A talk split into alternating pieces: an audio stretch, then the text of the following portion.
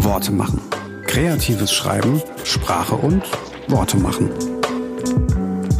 Es gibt so viel zu besprechen zum Thema Sprache, dass ich selber ein bisschen überfordert bin. Mir fallen auch immer wieder neue Sachen ein, ja. Also ähm, wir unterhalten uns ja hier immer übers Texten, über Sprache, über Kommunikation, über Kreativität, über Schreibblockaden. Und jetzt geht's um eine Kunst, die sehr wichtig ist, wie ich finde. Ähm, und zwar geht's ums Nachrichtentexten. Ich spreche mit meiner lieben Kollegin Franziska Zecher, die Nachrichtenchefin ist bei Deutschlandfunk Nova, dem Sender, bei dem ich auch arbeite. Hallo. Hi. Und ich finde Nachrichtensprache super wichtig, weil es sickert so ins Hirn. Man hört es vielleicht morgens äh, mit einer Zahnbürste im Mund und so. Und da sind Formulierungen ja ganz besonders wichtig. Ist es so, dass wenn man Nachrichten textet, ich habe auch schon mal Nachrichten getextet, deswegen ist die Frage ein bisschen lustig für mich, ähm, dass man sich dessen auch bewusst ist tatsächlich beim Texten? Ja, wir diskutieren wirklich bei uns super viel über einzelne Formulierungen, über einzelne Worte, über schicken immer wieder Listen rum, was wir, über was wir nochmal sprechen müssen. Also das ist ein Großteil unserer Arbeit tatsächlich, ja. Okay. Und äh, wie geht man daran? Also man hat ja Agenturmeldungen, die sind wahnsinnig lang. Was ist dann der erste Punkt, wenn man so eine wahnsinnig umfangreiche äh, von einer Presseagentur so eine Meldung vor sich hat? Was macht man als erstes? Naja, also sagen wir mal so, als erstes kommen natürlich die Sachen, ist das alles logisch? Sind da irgendwelche Denkfehler drin?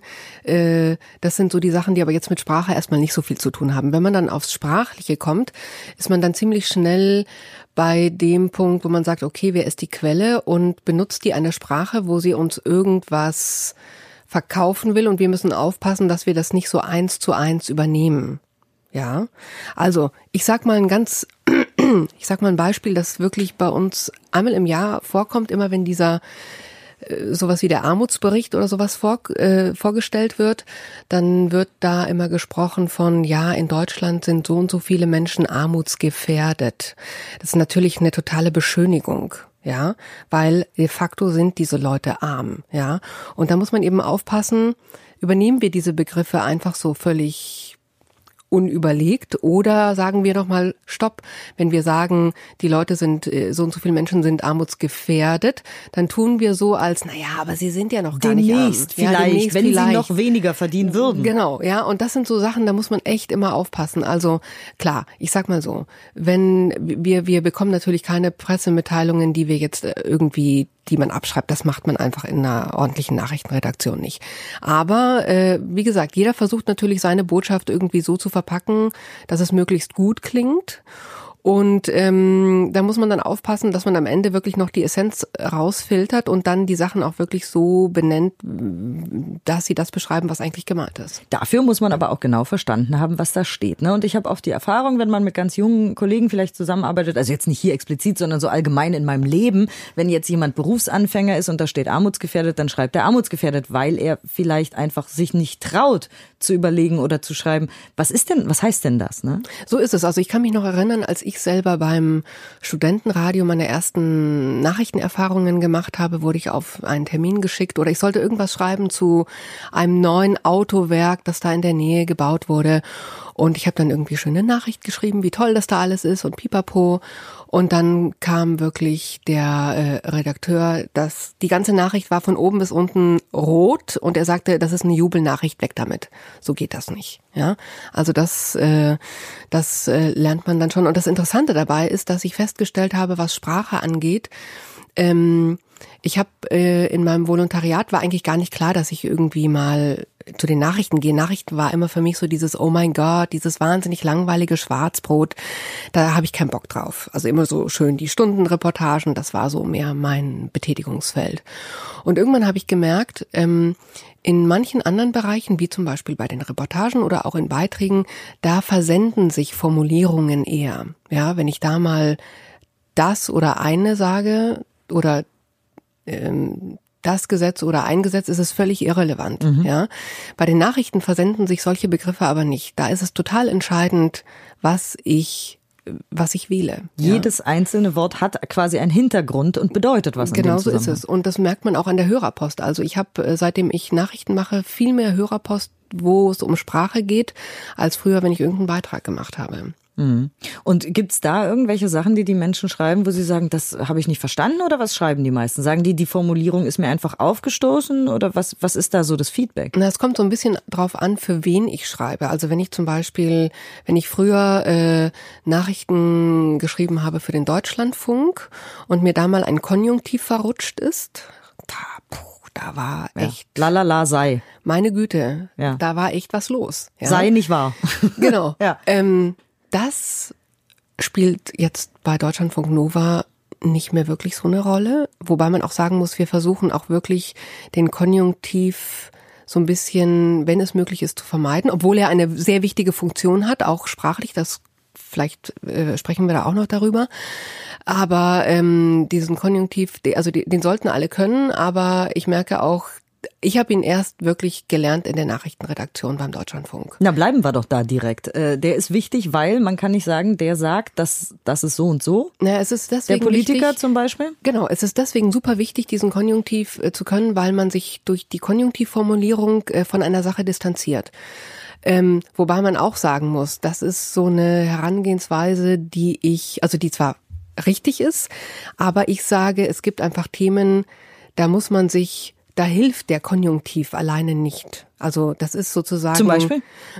wenn ich sage, ähm, ah, ah, Mann, jetzt. Das ist jetzt schwierig natürlich. Okay, ah, was fällt mir denn jetzt für ein Beispiel ein? Wenn Bundeskanzlerin Angela Merkel sagt, der Sigmar Gabriel ist ein Arsch. Ja. Ja, geiles Beispiel. Okay, I'm sorry. Wenn du jetzt sagen würdest, sei ein Arsch, dann hättest du dich distanziert. Genau, aber eigentlich ist es irgendwie, die Distanzierung ist noch nicht so klar genug. Ich würde da sagen, äh, Bundeskanzlerin Angela Merkel, Bundeskanzlerin Angela Merkel sagte wörtlich, Ne, ne, ne, ne, ne. Arsch. ja. Also da gibt's andere Formulierungen, mit denen man sich noch stärker distanzieren kann, ja. Und das sollte man in manchen Fällen auch tun. Manchmal ist es auch so, dass ich äh, sagen würde, ähm, nach Darstellung von XY, XY ist das so und so, weil es diese Distanzierung aus meiner Sicht noch deutlicher macht, als wenn ich einfach diesen Konjunktiv verwende. Abgesehen davon ist, dass er auch noch so ein bisschen schwerfällig ist und damit Sätze nochmal so ein bisschen komplizierter und sowas klingen. Also der Konjunktiv ist gut und wichtig und man braucht ihn immer wieder, aber manchmal sollte man, um die Sprache auch im Hörfunk ein bisschen lebendiger zu halten, äh, auf andere Konstruktionen ausweichen, um das Ganze doch noch verständlich zu halten. Also auch nochmal richtig auf die Zwölf, so mit Zitat und sagte wörtlich genau, und so und weiter. nach Darstellung von und Ja. pipapo. Und ähm, jetzt hast du wahrscheinlich auch, wie so viele Wolf Schneider, Deutsch für Profis gelesen, könnte ich mir vorstellen. Das ist ja so ein bisschen diese Bibel auch. Und äh, da habe ich ganz viele Beispiele im Kopf, die mir wirklich, die haben sich eingebrannt, die gehen da nie wieder weg. Zum Beispiel, ähm, weil wir gerade beim Konjunktiv waren, Politiker XY will die Steuern anheben. Und da gab es irgendwie ein, ein riesen, ein, ein riesen Kapitel darum, dass wir ja nicht wissen, was Politiker XY will. Genau so ist es. Also das sind immer so diese Geschichten, die Bundesregierung will, dass es allen besser geht und will jetzt noch ganz schlimm. Äh, Die Bundesregierung sagt, jetzt soll es noch besser. Das sind so Superlative, ja. Und das heißt ja, dass es uns jetzt schon super geht, Genau, allen. wo ich sage, hallo, geht's uns überhaupt schon super? Und äh, die wollen das vielleicht, aber ne, ne, ne, sie schaffen es vielleicht gar nicht, ja. Äh, Ich mache dann oder wir mach, versuchen dann solche Konstruktionen zu machen, dass wir sagen, eher ähm, sie versprechen etwas, das ist auch nicht ganz toll, ja, aber es Plant? es kommt der Wahrheit näher, ja. Äh, Plan finde ich schon wieder so ein bisschen schwierig, weil planen klingt für mich nach, das wird was, ja. Ähm, aber Versprechen oder, also das Diskutiert ist, über einen Gesetzentwurf. Genau, diskutiert Da, da, da. über einen. Aber ehrlich gesagt, in solchen Fällen hilft eigentlich nur, finde ich, wenn man am Ende noch so einen Satz drunter schreibt, was es am Ende bringt, wird man dann und dann sehen oder äh, bis es zu einer Umsetzung kommen kann, eventuell wird es noch dauern oder um das auch noch mal ein bisschen klarer zu machen, weil das sind manchmal dann so semantische Feinheiten, wo wir sagen, oh super, habe ich super formuliert, weil ich damit auch anzeige, dass das und das gemeint ist. Aber ob das dann wirklich auch beim Hörer so ankommt, der das Ganze ja nicht nachlesen kann, sondern nur hört in der Nachricht, bin ich mir nicht so ganz sicher. Also da finde ich manchmal noch so Einordnungen auch ganz wichtig. Auf jeden Fall. Wie sieht's denn aus mit Formulierungen wie Moskau sagte? ähm, okay, gebe ich Oder zu, mache ich. B Brüssel findet. Mache ich, mache ich tatsächlich auch immer wieder, um nicht immer das Gleiche äh, zu verwenden. Ist aber eigentlich nicht wirklich äh, schön, weil ich weiß nicht, hast du schon mal Moskau äh, was sagen gehört? Was sagen gehört? Ja, eben, genau, deswegen. Ähm, nein. Aber ich höre es ständig, ich sehe es ständig. Also auch in der Tagesschau sagt Moskau Dinge und ich denke so, boah, die ist ganz schön. Oder der Kreml sagt Dinge oder. Also ist not nice, aber ähm, würde ich sagen, ist jetzt eine Sache, wo ich sage, also ist mehr so eine so eine so eine Schönheitssache, aber es ist keine Sache, die mich jetzt so wahnsinnig umtreibt oder die ich meinen Kollegen verbieten würde, weil ich finde, wir müssen uns sprachlich mehr um die wirklich wichtigen Dinge kümmern. Ja, okay. Also es ist jetzt nichts, was du einem Volontär um die Ohren hauen würdest. Nein. Okay, alles klar. Was würdest du denn einem Volontär um die Ohren hauen? Also was fällt dir spontan irgendwas ein, wo du sagen würdest, das geht überhaupt nicht, das kann man nicht machen, liebe Leute? Mm, das sind dann meistens eher inhaltliche Fehler, wobei mhm, sprachlich, okay. sprachlich gibt es auch einige Sachen. Also sagen wir mal so, eine, ein Thema, mit dem ich echt Probleme habe, ist, also es gibt so ein paar Begriffe, die stehen bei uns wirklich auf so einer No-Go-Liste. Ähm, zum, zum Beispiel. Beispiel. Also wir versuchen wirklich das Wort Homo-Ehe nicht zu verwenden, weil es einfach wahnsinnig abwertend ist. Mhm. Ja. Und äh, da kam uns tatsächlich, in dem Fall hat uns die Politik geholfen, als die irgendwann von der Ehe für alle sprach, weil das ist wirklich wertfrei. Ja. Ja.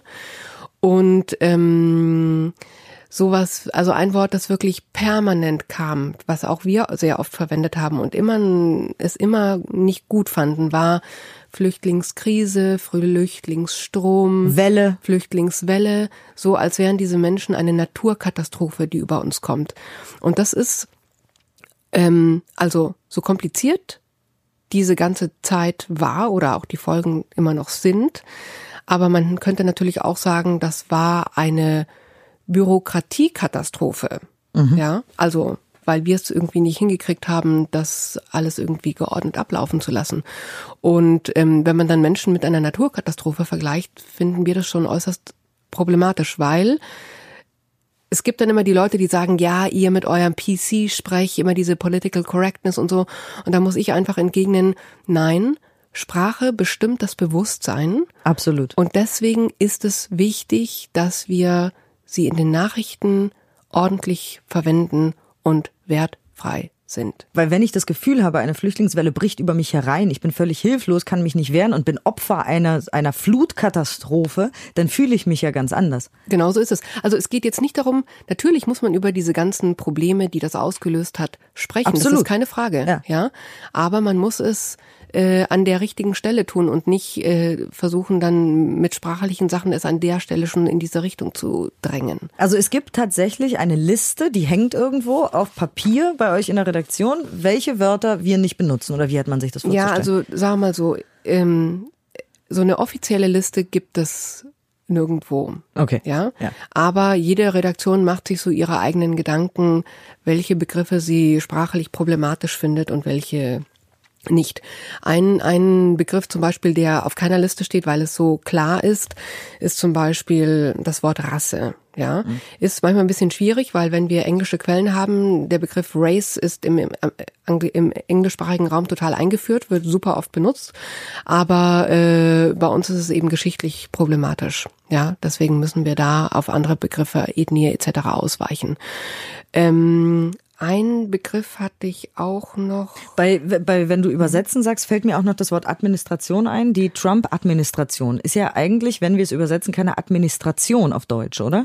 Das ist echt ein, das ist ein Thema, mit dem, über das wir schon x tausendmal gesprochen haben in der Redaktion. Jetzt kommt wirklich, die auch noch damit. Und wirklich nicht so wirklich eine gute Lösung haben, weil zu sagen, die Trump-Regierung trifft es auch nicht ganz, weil die Administration ist um, umfasst tatsächlich bürokratisch ein bisschen was anderes als bei uns die reine Bundesregierung. Ja. ja, deswegen ist der Begriff Administration irgendwie falsch, aber irgendwie auch nicht ganz falsch. Und deswegen benutzen wir ihn auch immer wieder ah, okay. hin und wieder. Aber ein Wort zum Beispiel, das äh, in vielen anderen Nachrichtensendungen bei anderen Sendern, was ich immer wieder lese und höre, ist das Wort der Indio-Präsident von Bolivien, äh, Evo Morales. Ja, da geht mir echt jedes Mal die Hutschnur hoch, weil der Begriff Indio ist in Lateinamerika ein Schimpfwort. Das ist ungefähr so, als würden wir sprechen vom Negerpräsidenten Barack Obama. Ja, nur dadurch, dass das hier nicht bekannt ist,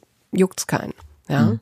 Und ähm, also da versuche ich immer wieder die Kollegen so ein bisschen zu sensibilisieren, wenn ich das, also bei uns höre ich es Gott sei Dank nicht mehr.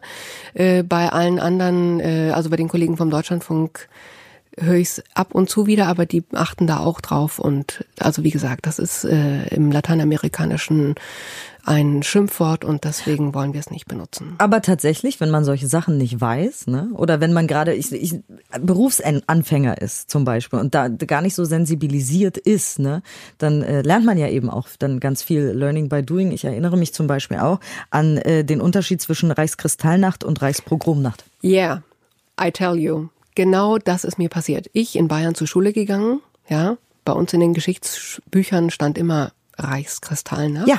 Das steht, stand in meinen auch. Und als ich dann zum ersten Mal beim Deutschlandfunk eine Nachricht geschrieben habe und Reichskristallnacht reingeschrieben habe, das ist eine der wenigen Male, wo mir eine Meldung wirklich um die Ohren gehauen wurde. Ja.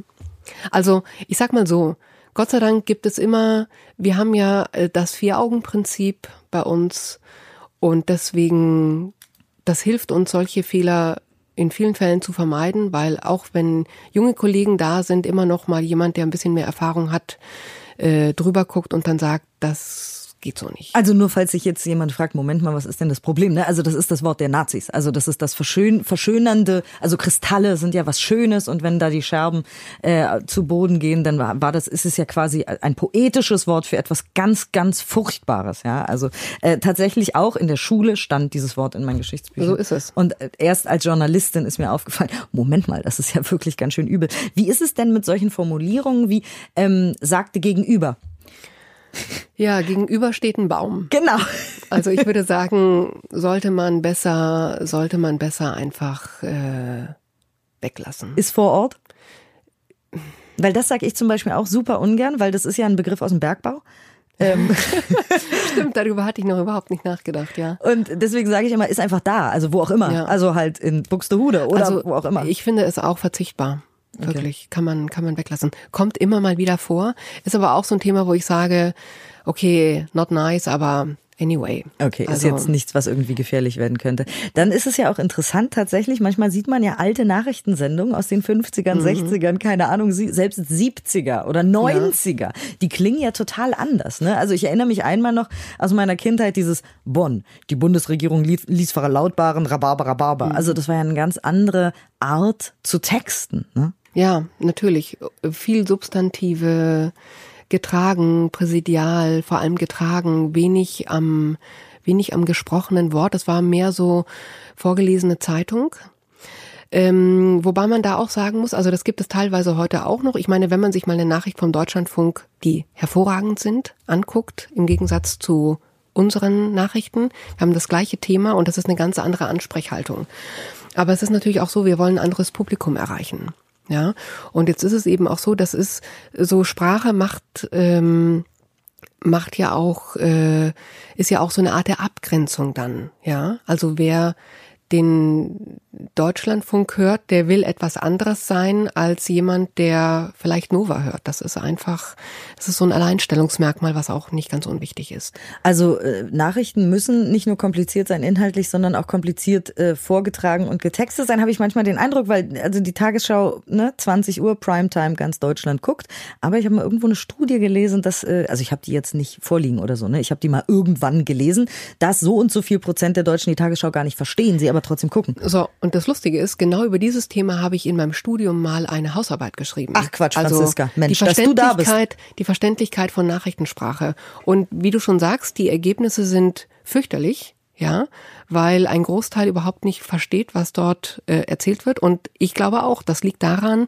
dass oft zu komplizierte Sprache verwendet wird, teilweise zu lange Sätze gemacht werden, es gerade im Bereich Fernsehen und Hörfunk, wo man es also nicht nochmal nachlesen kann, die Redundanz fehlt, also dass man ein, dass man eine Sache nochmal irgendwie so wiederholt, dass man dass das dann echt hängen bleibt.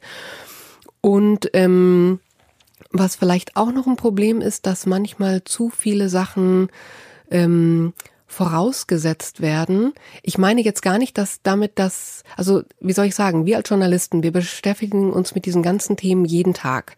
Und ich äh, brauche da nur ein Stichwort und weiß sofort, um was es geht. Ja, aber die Menschen da draußen, die haben einfach andere Themen, mit denen sie sich Eben, beschäftigen. Die, die haben, haben andere Berufe, Jobs. Die haben andere. Jobs und dass äh, ein Arzt oder eine äh, eine Sekretärin oder whatever äh, sich nicht den ganzen Tag mit den Verstrickungen der Politik, Innen- und Außenpolitik hier beschäftigen kann, liegt völlig auf der Hand. Ja, und dass diese Menschen dann nochmal eine oder an die andere Zusatzinfo brauchen, um den Sachverhalt einordnen zu können, ist klar.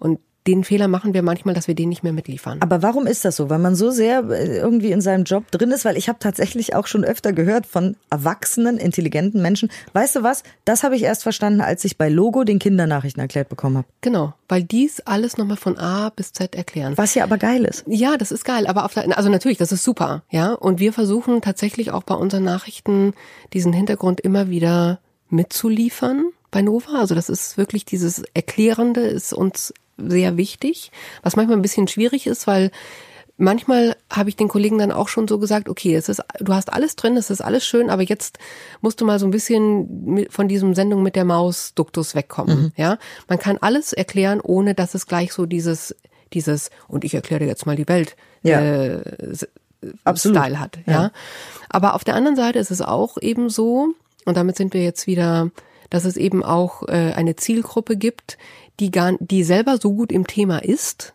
dass sie diese ganze Erklärung gar nicht haben will, weil sie sagt, hey, das brauchst du mir nicht alles erklären, das weiß ich alles selber. Ja, mhm. also das ist so eine Frage, für wen macht man es? Und das ist auch immer schwierig, ob man jetzt, es kann sich ja auch nicht jeder mit jedem Thema auskennen. Genauso ist es. Es kann sich nicht jeder mit jedem Thema ausdenken. Auf der anderen Seite muss man auch sagen, also ich kann mich erinnern, ich bin manchmal aus dem Urlaub zurückgekommen habe eine Nachricht gehört und habe erst im letzten Satz verstanden, worum es eigentlich geht. Weil du zwei Wochen irgendwo warst, keine Nachrichten gehört hast. Richtig. Genau so ist es. Genau. Und die ganzen ersten 15 Zahlen. Kein Wort verstanden. Um was geht's? Was ist das Problem? Was ist los? und ähm, sag mal so, das ist natürlich eine Sache, da die, die, die Tagesschau wäre oder viele andere Nachrichtensendungen wären noch um ein Vielfaches länger, wenn man jedes Mal bis zum letzten Punkt alles erklären würde. Also das ist so, das ist so die Schwierigkeit, die man hat. Man muss irgendwie was erklären, dass die Leute es auch gut verstehen können, aber man kann es nicht bis zum letzten Detail erklären, wenn ein Thema schon zwei Wochen alt ist. Absolut. Also wenn, wenn jetzt Bomben im, im Gazastreifen fallen, kann ich nicht den ganzen Nahostkonflikt erklären. Das ist mir natürlich klar. Trotzdem habe ich aber manchmal, muss ich ehrlich gestehen, das Gefühl, dass jetzt, also jetzt nicht bei uns hier speziell oder ich will jetzt nicht irgendeinen Sender nennen, aber so generell habe ich manchmal das Gefühl, der Nachrichtenmensch, entweder will der mir das nicht erklären, er kann nicht oder er ist zu faul dafür. Weißt du, wie ich meine? Also wenn ich auch mit Substantivierungen zugeworfen wurde, die Erklärung der besagte, die Abschaffung des, na na na, dann denke ich so, was hast du gesagt? Wirklich, ich habe nichts verstanden und ich glaube nicht, dass ich dumm bin und mich beruflich auch mit Politik, ich habe Politik studiert und trotzdem verstehe ich manche Nachrichtenredakteure nicht. Es ist einfach komplizierter. Also du musst Substantive sind super einfach. Du kannst einen schönen knappen Satz machen, wenn du viele Substantive reinhaust. Wenn du dann überlegen musst, wie du also es sind zwei heraus, also es gibt eine ganze Reihe von Herausforderungen, wenn man eine Nachricht schreibt, aber ich sag mal, die zwei, die so in Richtung Sprache gehen, sind erstens, ich muss nicht unbedingt immer mit dem Neuesten anfangen. Also das ist natürlich ganz wichtig. Bei der Nachricht muss das Neueste oben stehen. Aber ich fange doch besser damit an, was bedeutet das für den Einzelnen oder was ist die Konsequenz? Was, was ist das äh, Ergebnis? Was beeinträchtigt mich als Bürger? Ja, oder was hat Folgen für mich? Und dann das Ganze auch noch mit möglichst nicht so viel passiv, weil Passivkonstruktionen sowieso sprachlich immer komplizierter sind, äh, und dann auch noch bitte mit möglichst vielen Verben, weil das ist leichter zu verstehen, als wenn ich tausend Substantive hintereinander haue. Aber ich gebe zu, um so eine Meldung zu schreiben, das dauert immer länger und ist immer mhm. komplizierter, als wenn ich einfach nur meine schöne Substantivkonstruktion dahin haue. Ja, okay. Also ich, ich will ja jetzt nicht Shaming und Blaming machen, aber es ist schon manchmal so, dass man A keine Zeit hat, B auch vielleicht zu faul ist. Ja, oder einfach sagt, oh mein Gott, das ist jetzt echt schwer, die Sendung ist in zehn Minuten, ich will ja. es noch in der Sendung haben, also nehme ich es jetzt einfach so mit. Okay. Was ist denn mit solchen äh, Sachen wie nach dem Erdbeben in Hahaha? Sind jetzt Hilfslieferungen unterwegs. Da ist ja auch die Frage, weil du eben meintest, das Wichtigste zuerst oder nicht oder erst die Erklärung. Also weil ich finde, wenn eine Nachricht mit nach dem anfängt, bin ich erstmal so, Hä, was? Ähm, aber das Neue ist ja, dass die Hilfslieferungen unterwegs sind. Aber ich weiß auch nicht, dass Hilfslieferungen unterwegs sind, wenn ich nicht weiß, dass ein Erdbeben war. Genau so ist es. Also wie mache ich's? Naja, in dem Fall würde ich sagen, nach dem Erdbeben Also schon mit nach ist es, ist es absolut okay. Okay. Ja. Ich meine, es kommt immer auf das Thema an. Manchmal, wir nennen das dann so, also wir nennen das dann so den Balkonliedsatz. Also es gibt den Liedsatz, das ist der erste Satz, in dem das Wichtigste steht. So, klassisch. Wir ne- sprechen dann von einem Balkonliedsatz, wenn wir sagen, wir packen davor noch einen Satz, damit der Hörer weiß, wo es hingeht. Das machen wir aber zum Beispiel vor allem, ah, jetzt fehlt, fehlt mir wieder ein gutes Beispiel. Wenn das Thema sowas von neu ist und aufploppt, dass wir sagen, dieser Liedsatz, der ist so weit weg von allem, dass keiner, dass wenn wir den sagen, keiner checkt, was los ist. Okay. Ja.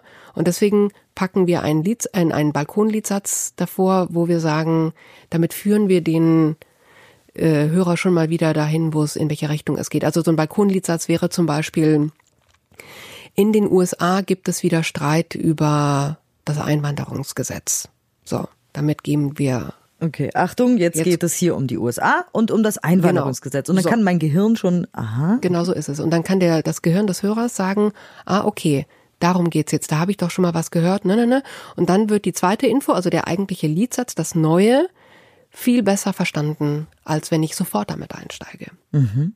Ähm, noch ganz kurz, ich habe noch eine No-Go-Formulierung, ja oder nein, was sagst du? Ähm, weil es ist jetzt offiziell erlaubt, diese Formulierung zu benutzen. Ich habe aber noch gelernt, dass man sie auf keinen Fall benutzen darf. Deswegen will ich noch mal ganz kurz deine Meinung dazu haben. Man evakuiert Häuser. Heutzutage darf man aber auch Menschen evakuieren. Früher nicht. Also, dass man das mittlerweile darf, das wusste ich nicht. Das ist eine Sache, die ich jedem sofort rausstreiche. Okay, ja, ich krieg auch, ich krieg auch eine Gänsehaut. So. Das ist einfach, Also angeblich darf man auch Menschen evakuieren mittlerweile sprachlich. ja, man darf mittlerweile angeblich auch äh, den Dativ äh, anstatt des Genitivs benutzen. Ach so, guck mal, darf man alles machen. Angeblich. Aber bin ich auch da, also das sind so Sachen, das streiche ich den Leuten dann einfach an. Fällt dir noch irgendwas ein, wo es dir kalt den Rücken runterläuft? Weil bei mir ist es dieses Evakuieren, dass ich stelle mir vor, wie irgendwie Menschen ausgenommen werden. Aber Genau, das ist auch das erste, das ist das erste Bild, das ich habe. Menschen, Menschen, wo man, die man aufreißt und Ausweidet. die Gedärme rauszieht und die Organe. Nee, total eklig. Machen wir nicht. Nee, machen wir nicht. Ja, schön, wunderbar. Das war doch, das war doch herrlich, äh, auch lehrreich und inspirierend. Vielen Dank, Franziska Zecher. Sehr gerne. Nachrichtenchefin von Deutschlandfunk Nova. Kinders, wie die Zeit vergeht. Danke, dass ihr wieder zugehört habt ähm, bei Worte machen und hoffentlich seid ihr beim nächsten Mal auch wieder dabei und lasst euch ein bisschen inspirieren beim Kommunizieren, beim Texten, beim Schreiben oder auch beim Nachrichten hören. Worte machen. Kreatives Schreiben, Sprache und Worte machen.